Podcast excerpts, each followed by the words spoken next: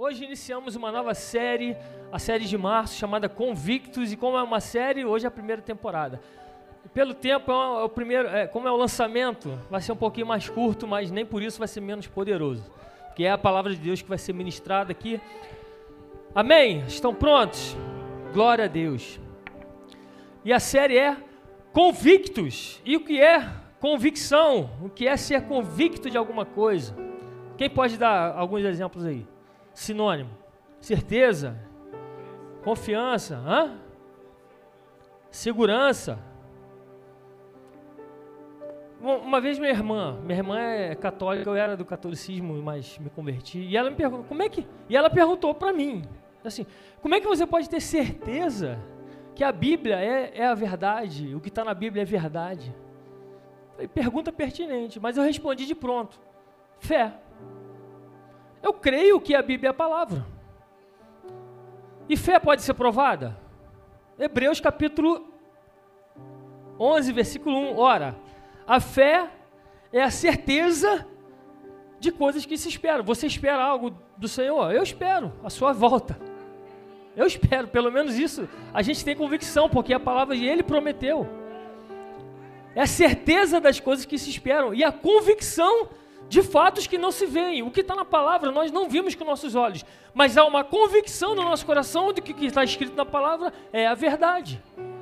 Porque se não há convicção, há insegurança da nossa parte, nós realmente não cremos. Então, só nesse versículo de Hebreus capítulo 1 existe dois sinônimos, que é certeza e convicção. E essa convicção também é um requisito para a nossa salvação. Está lá em Romanos, capítulo 10, versículo 9. Você não precisa abrir, a gente vai passar aqui por causa do tempo. Mas são versículos que vão testificar aquilo que a gente está falando aqui. Romanos, capítulo. Dá para botar? Consegue rapidinho, rapidinho aí? Pessoal, Romanos, capítulo 10, versículo 9. Que aí a gente lê junto. Eu acho que não. Vai rolar? Não. Glória a Deus. Se com a boca confessar que Jesus. Confessar Jesus como Senhor, e em seu coração crer que Deus o ressuscitou desde os mortos, você será salvo. Então a gente vê que uma, essa convicção é necessária para a nossa salvação. Amém ou não? Quem está se falando é a palavra de Deus. O apóstolo Paulo entendeu isso. Ou seja, não pode haver dúvida ou insegurança no nosso coração. Um pouquinho mais à frente de Hebreus 11, 11 capítulo, capítulo 11, versículo 6. Fala, de fato, sem fé ou sem essa convicção, é impossível agradar a Deus, porque, olha essa palavra, é necessário que aquele que se aproxima de Deus creia que Ele existe. É uma necessidade, a gente, para se aproximar do Senhor, crer que Ele existe. E que recompensa os que o buscam. Então há uma recompensa para você que busca o Senhor. Amém? E não é uma recompensa financeira, também pode ser. Mas essa, essa recompensa, isso você pode anotar. Qual é essa recompensa da nossa fé? Da gente crer que o Senhor Jesus morreu no nosso lugar para nos salvar. É essa recompensa, é ver impossibilidades naturais se transformarem em realidades sobrenaturais. Essa é a recompensa que nós temos quando cremos na palavra, quando cremos no Senhor. Porque muitas impossibilidades humanas ou naturais se tornam realidades sobrenaturais que só através do sobrenatural e da crença naquilo que Deus pode fazer, na crença na palavra, nós recebemos. E sinais, prodígios, maravilhas, eles testificam desse poder que nós cremos, testificam desse poder de Deus e a anunciação do Evangelho. João capítulo 20, versículo 30. Aqui, Jesus tinha ressuscitado, apareceu para os seus discípulos e André mostra, é, pede para Jesus mostrar a sua mão. E um pouquinho mais à frente, João 20, 30 diz: Jesus fez diante dos seus discípulos muitos outros sinais que não estão escritos nesse livro. Estes, porém, esses sinais foram registrados para quê? para que vocês creiam que Jesus é o Cristo, o Filho de Deus, e para que crendo tenham vida em seu nome. Então, quando nós, nós temos convicção de quem Deus é na nossa vida, nós podemos ver e testificar dos milagres do Senhor. E para que servem esses milagres? Para testificar da nossa fé. Quando vemos os sinais e maravilhas e prodígios, isso nos ajuda a crer. E quantos creem em sinais, prodígios e maravilhas? Sabe qual é o maior sinal, qual é o maior milagre que pode haver no homem? É a regeneração, é o novo nascimento. É algo que, com seus ouvidos naturais e olhos naturais, você não consegue. Jesus tentou ensinar isso para Nicodemos, que era alguém que era letrado na palavra, mas ele não entendia espiritualmente essa verdade. Esse novo nascimento, que é o nascer de novo, é deixar o velho homem de lado e nascer novamente. Só um homem com a presença de Jesus, com, cheio do poder do Espírito Santo, pode entender essa realidade. É um novo nascimento de alguém que morreu, deixou a vida é, de pecado para trás e vive uma nova vida. Quando cremos naquilo que Jesus fez por nós, nos levantamos em ousadia, em confiança. Ou seja, a gente se levanta em ousadia e confiança quando realmente cremos com todo o coração aquilo que Ele fez por nós. Hebreus capítulo 10, versículo 19. Estamos construindo aqui uma fundação, a gente vai chegar lá. Portanto, meus irmãos, mais uma vez, é, é o início de uma série de quatro semanas, então vai ser poderoso, amém? Portanto, meus irmãos, tendo ousadia para entrar no santuário, pelo sangue de Jesus, foi o que comemoramos aqui. Essa entrega de Jesus na cruz do Calvário foi para nos trazer vida. Foi uma morte momentânea para Jesus, mas que nos trouxe vida eterna. E nós temos essa ousadia para entrar no santuário pelo sangue de Jesus, pelo novo e vivo caminho que ele nos abriu por meio do véu, isso é, pela sua carne. E tendo grande sacerdote sobre a casa de Deus, aproximemo-nos com um coração sincero, em plena certeza de fé, tendo o coração purificado da má consciência e o corpo lavado com água pura. Guardemos firmes a convicção da esperança, sem vacilar, pois quem fez a promessa é fiel. Se ele prometeu, amado, e está na palavra, diversas promessas do Senhor para a sua vida. Aí que está, nós precisamos conhecer quais são as promessas do Senhor para nós. Como é que a gente vai acreditar se não conhecemos na promessa? Se ele prometeu, ele vai cumprir. Mas o nosso papel é, a partir de agora, mergulharmos na palavra para entender e compreender o fundamento da nossa fé. Porque a Bíblia diz que a fé vem pelo ouvir a palavra. E quando a gente ministra a palavra, seja onde for, quando a palavra é ministrada, isso vai gerando fé no meu coração. Não adianta eu orar por fé, Senhor, aumenta a minha convicção, Senhor, deixa eu crer mais. Leia a palavra, mergulhe na palavra, porque a fé Quanto mais a gente mergulha na palavra, mais a gente conhece as promessas que Deus tem para nós, mais nós vamos crer nessas promessas e vamos vivê-las. Porque quem crê nessa promessa, vive a promessa. A gente vê diversos exemplos, provavelmente vamos voltar nesses exemplos de Abraão, que viveu pela fé, Noé, que uma palavra, recebeu uma palavra de Deus e viveu por essa palavra, uma única palavra. Então, como a gente obtém essa convicção? Em primeiro lugar, através da palavra de Deus.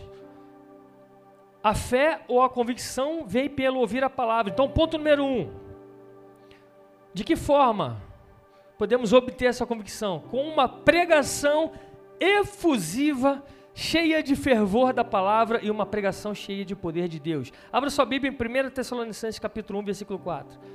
De que forma podemos aumentar a nossa convicção, obter essa convicção. Pregação efusiva, cheia de fervor da palavra e uma pregação cheia do poder de Deus. Mais uma vez, não é a minha eloquência ou palavras bonitas que saem da boca do pregador, não. É a verdade que sai da palavra de Deus. 1 Tessalonicenses capítulo 1, versículo 4. Essa você vai abrir.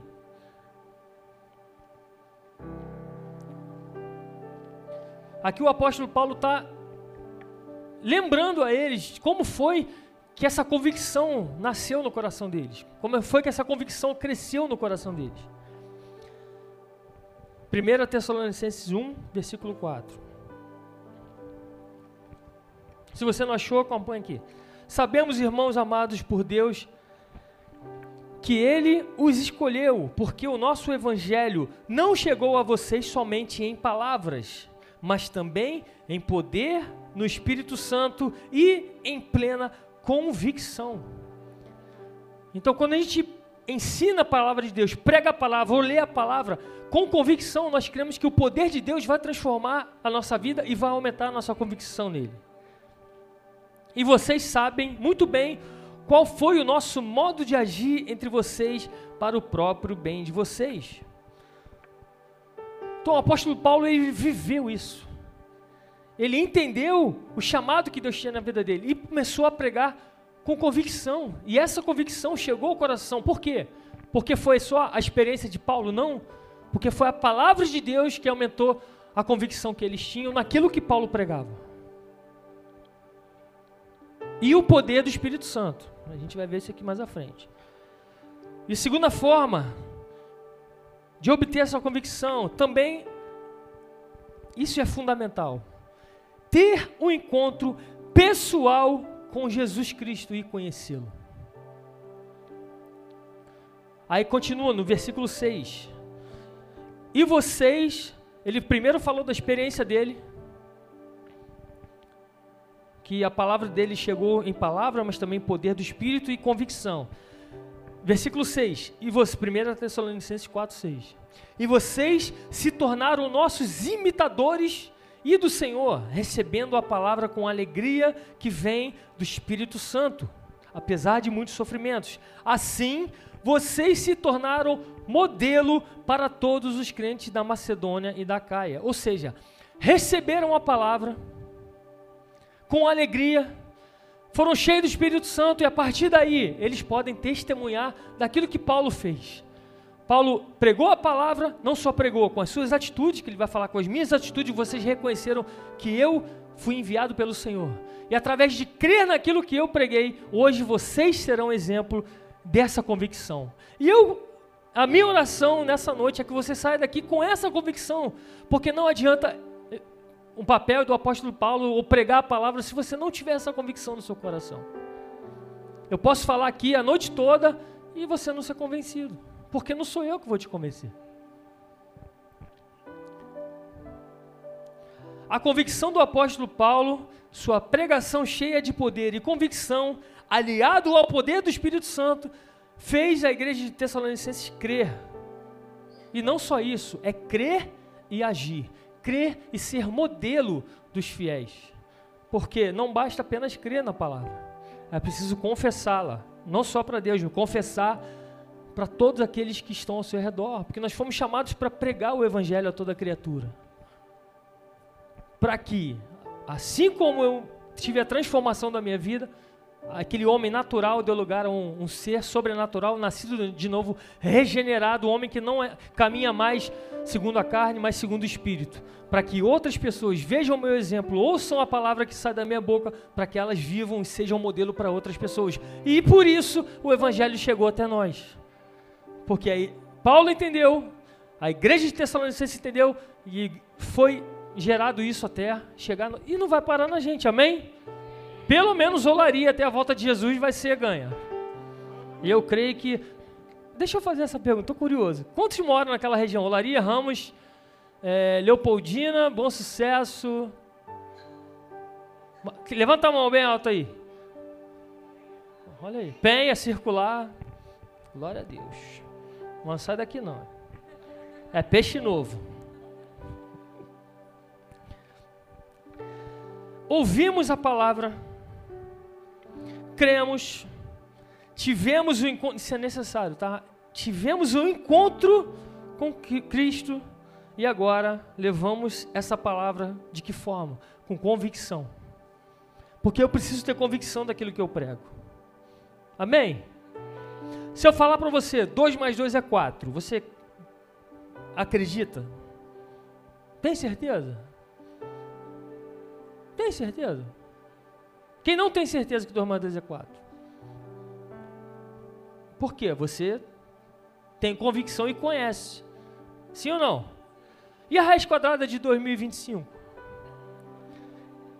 É 45, sim ou não? Não, não sabe? Por quê? A pastora Dani sabe, que é professora de matemática. Quanto é a raiz quadrada de 2025? Alguém sabe? É 45? É 45. Você acredita? Vai ter que ter uma experiência pessoal para reconhecer se é ou não. Não adianta eu falar que é. Se você não tiver essa convicção, você não vai acreditar. Isso é uma experiência pessoal. Amém? Foi, é ou não é? É ou não é? Porque você foi crente iberiano, foi na palavra e testificou que é isso mesmo. Presidente do Uruguai é o Arrascaeta. Sim ou não? Falando nisso, quanto é que foi o jogo? Nem sei. Quanto foi? 1 a 0? 1 a 0. Vamos voltar para o espiritual aqui.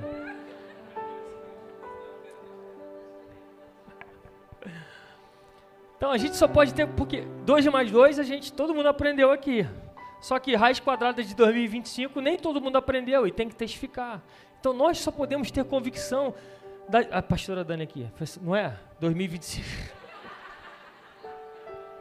raiz quadrada de 2025, raiz quadrada de 121 é 11, isso aí todo mundo sabe. É não é? É isso aí. Aí ficou mais fácil, né? Raiz quadrada de 6 milhões 428. Deu para entender a analogia? Quando a gente entende, conhece, a gente pode ter convicção, mas se a gente não conhece a palavra e o Deus da palavra e aquele que nos chamou, se eu não tive um encontro pessoal com a calculadora, eu não posso ter essa convicção. Então, eu posso falar aqui que a raiz quadrada de 2025 é 45, mas você não vai, sabe, você, você vai ter que acreditar em mim. Só que só isso não basta. Você precisa ter um encontro com Jesus. Porque não adianta eu falar aqui e você não ter esse encontro com Cristo. E esse apóstolo Paulo, que pregou para Tessalonicenses, ele teve esse encontro com Cristo. Ele tinha convicções antes de, de, de, ter um encontro com Cristo. Está lá em Filipenses capítulo 3, versículo 5. Ele, ele sabe as convicções que ele tinha. Filipenses 3, 5. Fui circuncidado no oitavo dia, sou da linhagem de Israel, da tribo de Benjamim, hebreus dos hebreus. Quanto à lei era fariseu, quanto ao zelo perseguidor da igreja, quanto à justiça que há na lei irrepreensível. Essas eram as convicções que ele tinha antes da conversão. Só que o velho homem passou quando ele teve encontro com Jesus. Ele estava indo perseguir cristãos quando Jesus apareceu para ele. E aí, a continuação, no versículo 7. Mas o que para mim era lucro, e era lucro para ele ser isso tudo. Ele era um homem reconhecido, era um homem que tinha título, que tinha dinheiro. Mas quando a gente tem um encontro com Cristo, nada mais importa. Mas o que para mim era lucro, fariseu, perseguidor da igreja, irrepreensível na lei, mas isso tudo se passou. O que era lucro, isto considerei perda por causa de Cristo. Na verdade, considero tudo como perda por causa da sublimidade do conhecimento de Cristo Jesus, meu Senhor. Por causa dele, perdi todas as coisas. E nem está triste por isso, porque ele considera tudo como lixo para ganhar a Cristo. E uma coisa faço, olha a convicção desse homem. Um homem que era perseguidor dos cristãos, agora perseguia o alvo da vida dele. Uma coisa faço, esquecendo-me das coisas que ficaram para trás. Eu avanço para as que estão diante de mim, prossigo para o alvo, para o prêmio da soberana vocação de Deus em Cristo Jesus. Ele tinha nesse momento quando teve um encontro com Cristo, mesmo Estevão pregando no capítulo 7 de Atos, pregou toda a história do Antigo Testamento. Se você ler o capítulo 7 de Atos, é um resumo. Estevão pregou para aqueles homens e foi apedrejado. E nem ali ele foi convencido. Mas quando teve encontro genuíno com Jesus, ali, naquele momento, ele teve a sua vida transformada.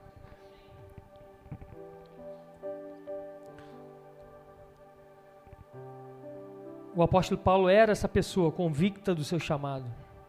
E ele não era movido por circunstâncias. Circunstâncias não podem nos tirar a convicção do nosso chamado. Romanos capítulo 8, versículo 35. Mais uma vez, é uma base para esse mês que estamos preparando aqui. Quem nos separará do amor de Cristo?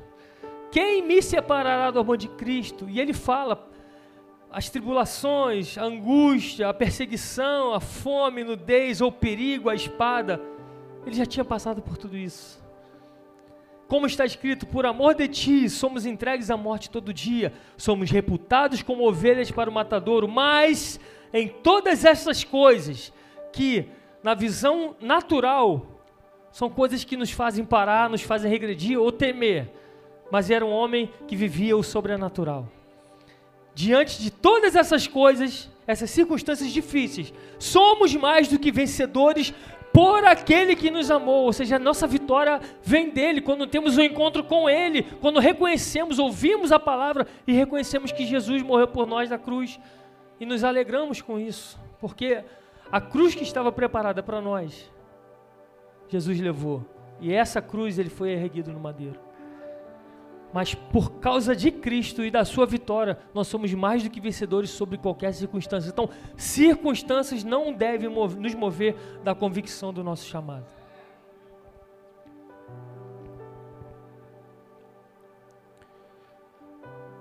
Mas em todas essas coisas, versículo 37, somos mais do que vencedores por aquele que nos amou, porque estou certo de que nem a morte, nem a vida, nem anjos, nem principados, nem potestades, nem o presente, nem o porvir, nem a altura, nem profundidade, nem a coisa, tudo, nada, nos separará do amor de Deus que está em Cristo Jesus nosso Senhor.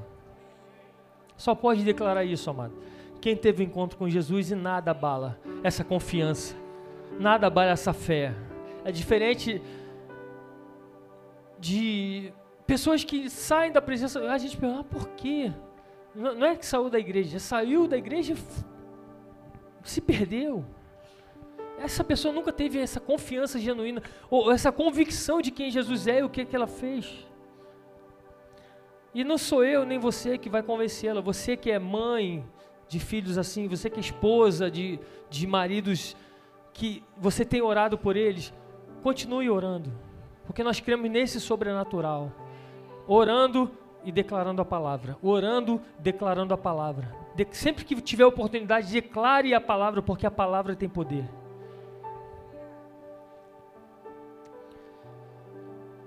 E depois que ele entende isso, ele pode levar essa convicção a outros. Está lá em Filipenses capítulo 1, versículo 3. O apóstolo Paulo fala: Estou plenamente convicto. Por quê? Porque ele viveu. E Filipenses é uma das cartas que o apóstolo Paulo estava preso. Estava no final da sua jornada. E ele fala: Estou plenamente convicto. Por quê? Porque eu vivi. Eu sei o que Jesus fez por mim.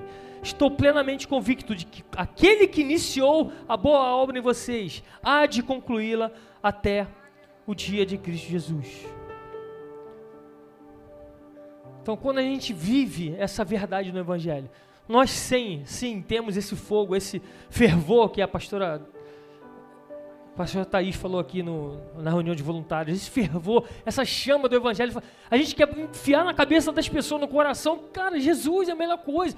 Eu vivi, eu, mais uma vez, sou, vou ser chato falar aqui, mas até os 30 anos eu não vivia no evangelho, eu vivia no mundo perdido. Eu era pobre, perdido, sem Deus. Mas eu tive encontro com Jesus e Cara, não tem nada melhor. Tudo aquilo que eu vivi no mundo não se compara ao que Jesus tem para a nossa vida. Não se compara, não tem comparação. Você, a sabedoria, a inteligência é você aprender com os seus erros. A sabedoria é aprender com os erros dos outros. Você não precisa passar pelos mesmos erros. Mas se a gente pudesse, a gente enfiava na cabeça dos filhos, da, das pessoas que estão ao nosso redor, da família. Jesus é a melhor solução, Jesus é o melhor. Tem uma passagem acho que é Números capítulo 13 ou 23, que fala da, da serpente de bronze. Vocês são 21, está é, tá na Bíblia. Que a Bíblia fala que o povo pecou, foi levantado e, e serpentes abrasadoras picavam o povo e todo aquele que pica, era picado morria. Então, o que, que Moisés faz? Ergue uma serpente de bronze e todo aquele que olhasse para a serpente era curado. 21, né? Números 21. Apenas olhar para a serpente, isso era, é, prefigurava Jesus. Aí eu fico imaginando naquela época, né? Eu olhei para a serpente e fui curado. O que, que, eu vou fazer? Primeira coisa, vou correr para minha família, minha família está doente, está morrendo. Vou pegar o pescoço dela, cara, olha, não, não quero, não, cara, tu vai morrer, cara, olha. Se a gente pudesse fazer isso, mas não. É preciso, é necessário, além da pregação da palavra, uma experiência com Jesus. Nós cremos que a palavra lançada tem poder, mas também a, palavra, a pessoa precisa. Por isso que a Bíblia diz: quando ouvires a voz do Espírito Santo, não endureça o coração, porque nós temos essa possibilidade de endurecendo o coração, não receber, porque o Espírito Santo é um cavaleiro. Se eu estou com o coração aberto, ele vai bater, eu vou abrir a porta, eu vou entrar e ele vai ceiar comigo. Se eu não abrir a porta, ele não vai entrar. Eu preciso abrir a porta do meu coração para que a palavra gere frutos, amém? Outro exemplo para a gente terminar além do apóstolo Paulo, que me chama muito a atenção é a de Natanael, João capítulo 1. Engraçado que Natanael é um outro nome, o outro nome que se fala na palavra é Bartolomeu. E Bar, é filho. Então era filho de, é, tem um Ptolomeu. Então a única vez que a gente vai encontrar Natanael é em João. Quando a gente vai ver lá Atos, Atos, né, e vai ver no início os doze apóstolos, não tem o nome de Natanael, mas é Bartolomeu. Porque o Bartolomeu, filho de Ptolomeu, era Natanael. Bem? Só para ficar bem claro que Natanael era um dos doze apóstolos. E a experiência que ele teve me ensina demais com relação à convicção. João capítulo 1, versículo 43.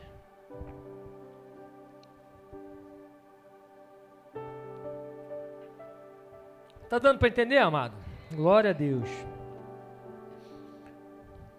Convictos. No dia seguinte, Jesus decidiu ir para a Galileia. Deixa eu trazer um panorama bíblico, geografia bíblica. O pessoal gosta, né? Pastor, vamos fazer aula de geografia bíblica. Vamos imaginar aqui Brasil, né? Fica mais fácil. Quem conhece geografia do Brasil aqui? Ninguém. Então não vai adiantar, né? Então não vai adiantar. Geografia do Brasil, esse mapa do Brasil você entende assim. Ó. Amém? Nordeste, embaixo é o quê? Vamos lá, lá em cima.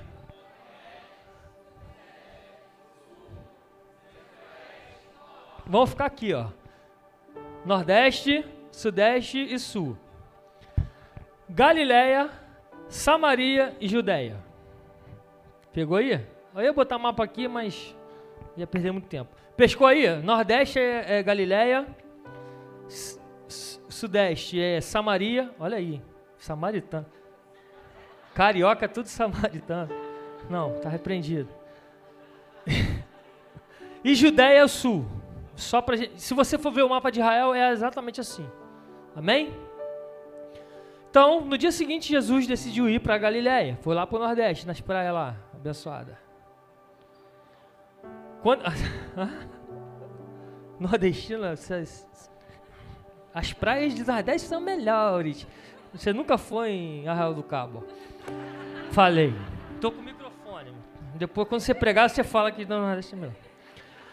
Quando encontrou Felipe, disse: Segue-me. Então Jesus encontrou Felipe e fez o quê? Segue-me. Felipe teve um encontro com Jesus, amém? Ora, Felipe era de Betsaida, cidade de André e Pedro. Betsaida era uma cidade da Galileia. Ou seja, era Sergipe.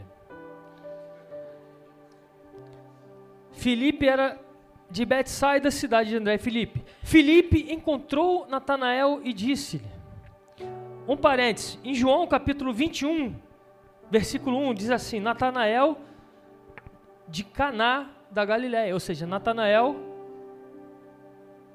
você não. a Bíblia vai dizer que Natanael, ou seja, Bartolomeu, era de Caná da Galileia, era daquela região ali. Ele era de João Pessoa. Ele era perto de, Sergipe.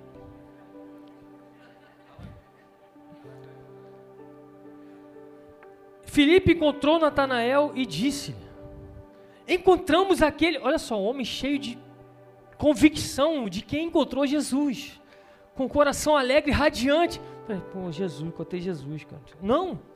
Encontramos Jesus, aquele, ó, encontramos aquele sobre quem Moisés escreveu na lei e a respeito de quem também escrevia nos profetas, Jesus de Nazaré, filho de José. Natanael se alegrou. Não, ele falou. Ele nem, nem ouviu o resto. Ele falou assim: pô, Nazaré, cara. João Pessoa. Não, tô brincando. Nazaré. Nazaré é uma minúscula cidadezinha assim, interior lá do. Mas pode alguma coisa vir. Que isso, rapaz? Coisa linda lá. Galiléia, Samaria e Judéia. Muito bom, cara. Glória a Deus. Pô, eu me esforçando aqui, por que tu não falou logo, cara? Até fiquei mal aqui com os nordestinos aqui, cara. Muito bom, muito bom. Amém. Sei, ó, já foi encontramos aquele sobre quem Moisés escreveu na lei e a respeito de quem também escreveram os profetas, Jesus de Nazaré, filho de José. Natanael disse: Pode alguma coisa boa vir de Nazaré? E o que Felipe falou? O que, que ele falou? Eu não vou te convencer. É uma experiência pessoal. Você precisa ver com seus próprios olhos aquilo que eu já vi.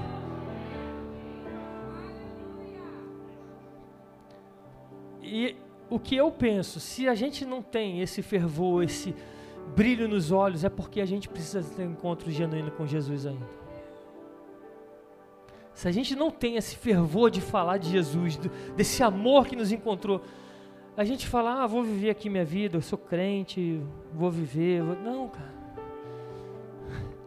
Vem ver, só vem ver aquilo que ele pode fazer. Ele fez na minha vida, ele pode fazer por você. Ah, mas Jesus, Nazaré. Ah, aquela igreja lá. Né? Cara, só vem ver. Tenha um encontro pessoal. Ele falou: vem você e vê, eu não vou te provar nada.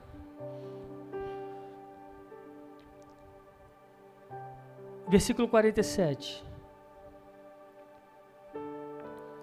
Jesus viu Natanael. Dá para ver. Cadê o mapa? Tá lá?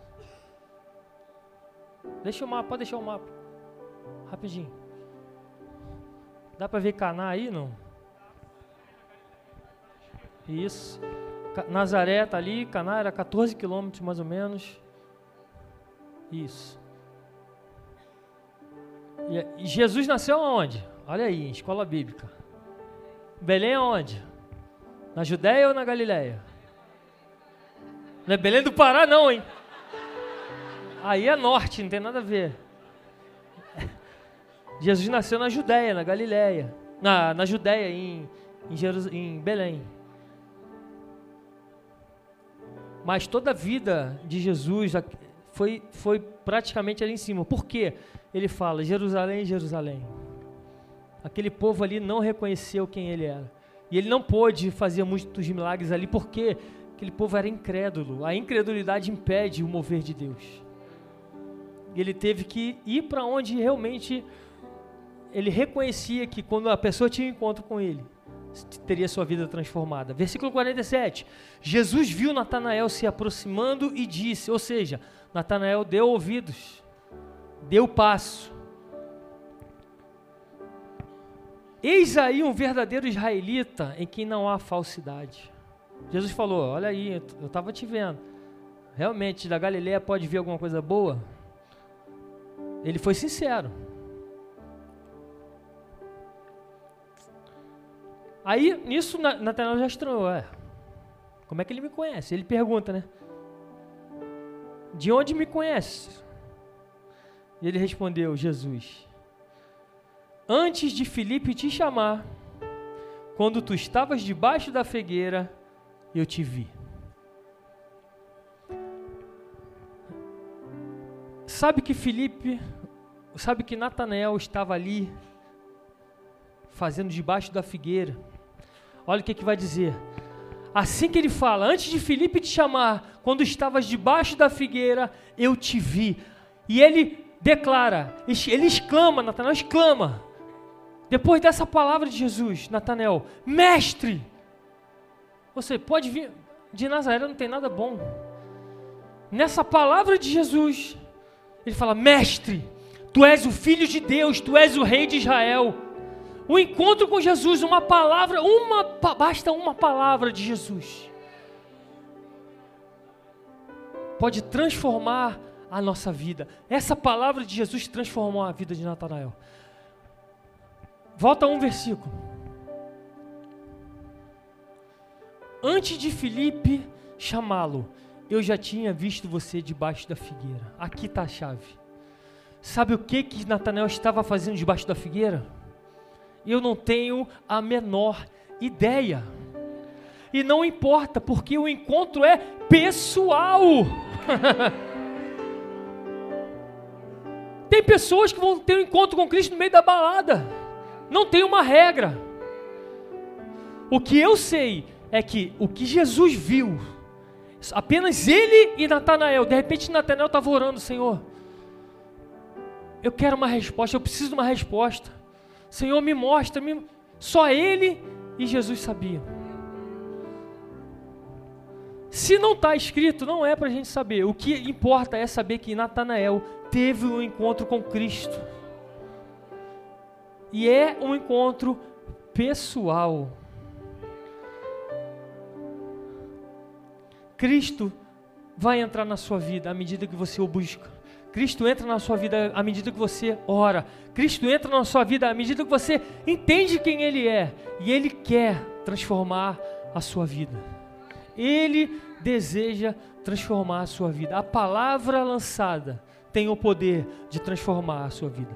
Mas eu preciso abrir as portas do meu coração.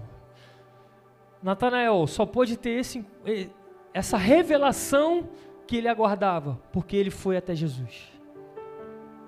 Sem ir até Jesus, ele não conseguiria.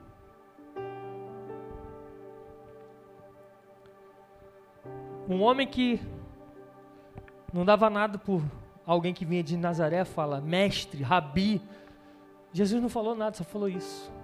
Eu sei que você precisa, eu sei que você estava orando, eu sei que você estava buscando. Mestre, filho de Deus, rei de Israel. E Jesus responde, cheio de amor no coração, porque eu disse que te vi debaixo da figueira, crês? Pois você verá coisas muito maiores do que esta. Natanael, ou Bartolomeu, foi um dos discípulos de Jesus. E o primeiro milagre de Jesus foi na cidade de Natanael, em Caná da Galileia. Falei, você, Natanael, caminha comigo. Isso é só o início daquilo que você vai ver. Se eu te vi debaixo da figueira, você recebeu uma resposta do Senhor.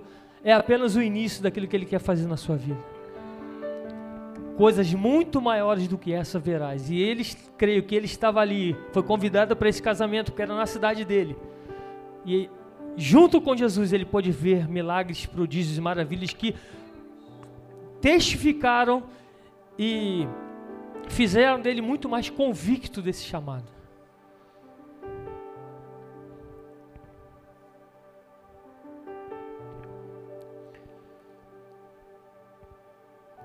E hoje? Como ter esse encontro com Jesus? A palavra está disponível para nós. A palavra é o livro mais vendido do mundo, a Bíblia Sagrada. Mas a gente entende que é necessário o Espírito Santo de Deus para nos testificar e nos mostrar que Deus é esse. Quem é esse Jesus? Porque não adianta a gente tentar entender quem é Jesus com o intelecto ou querer conhecer Jesus através da apenas é, é, letra. Não, a gente precisa ir muito mais a fundo e é o Espírito Santo de Deus. E Jesus sabia que para ter um encontro genuíno com Ele, era necessário receber desse poder do alto.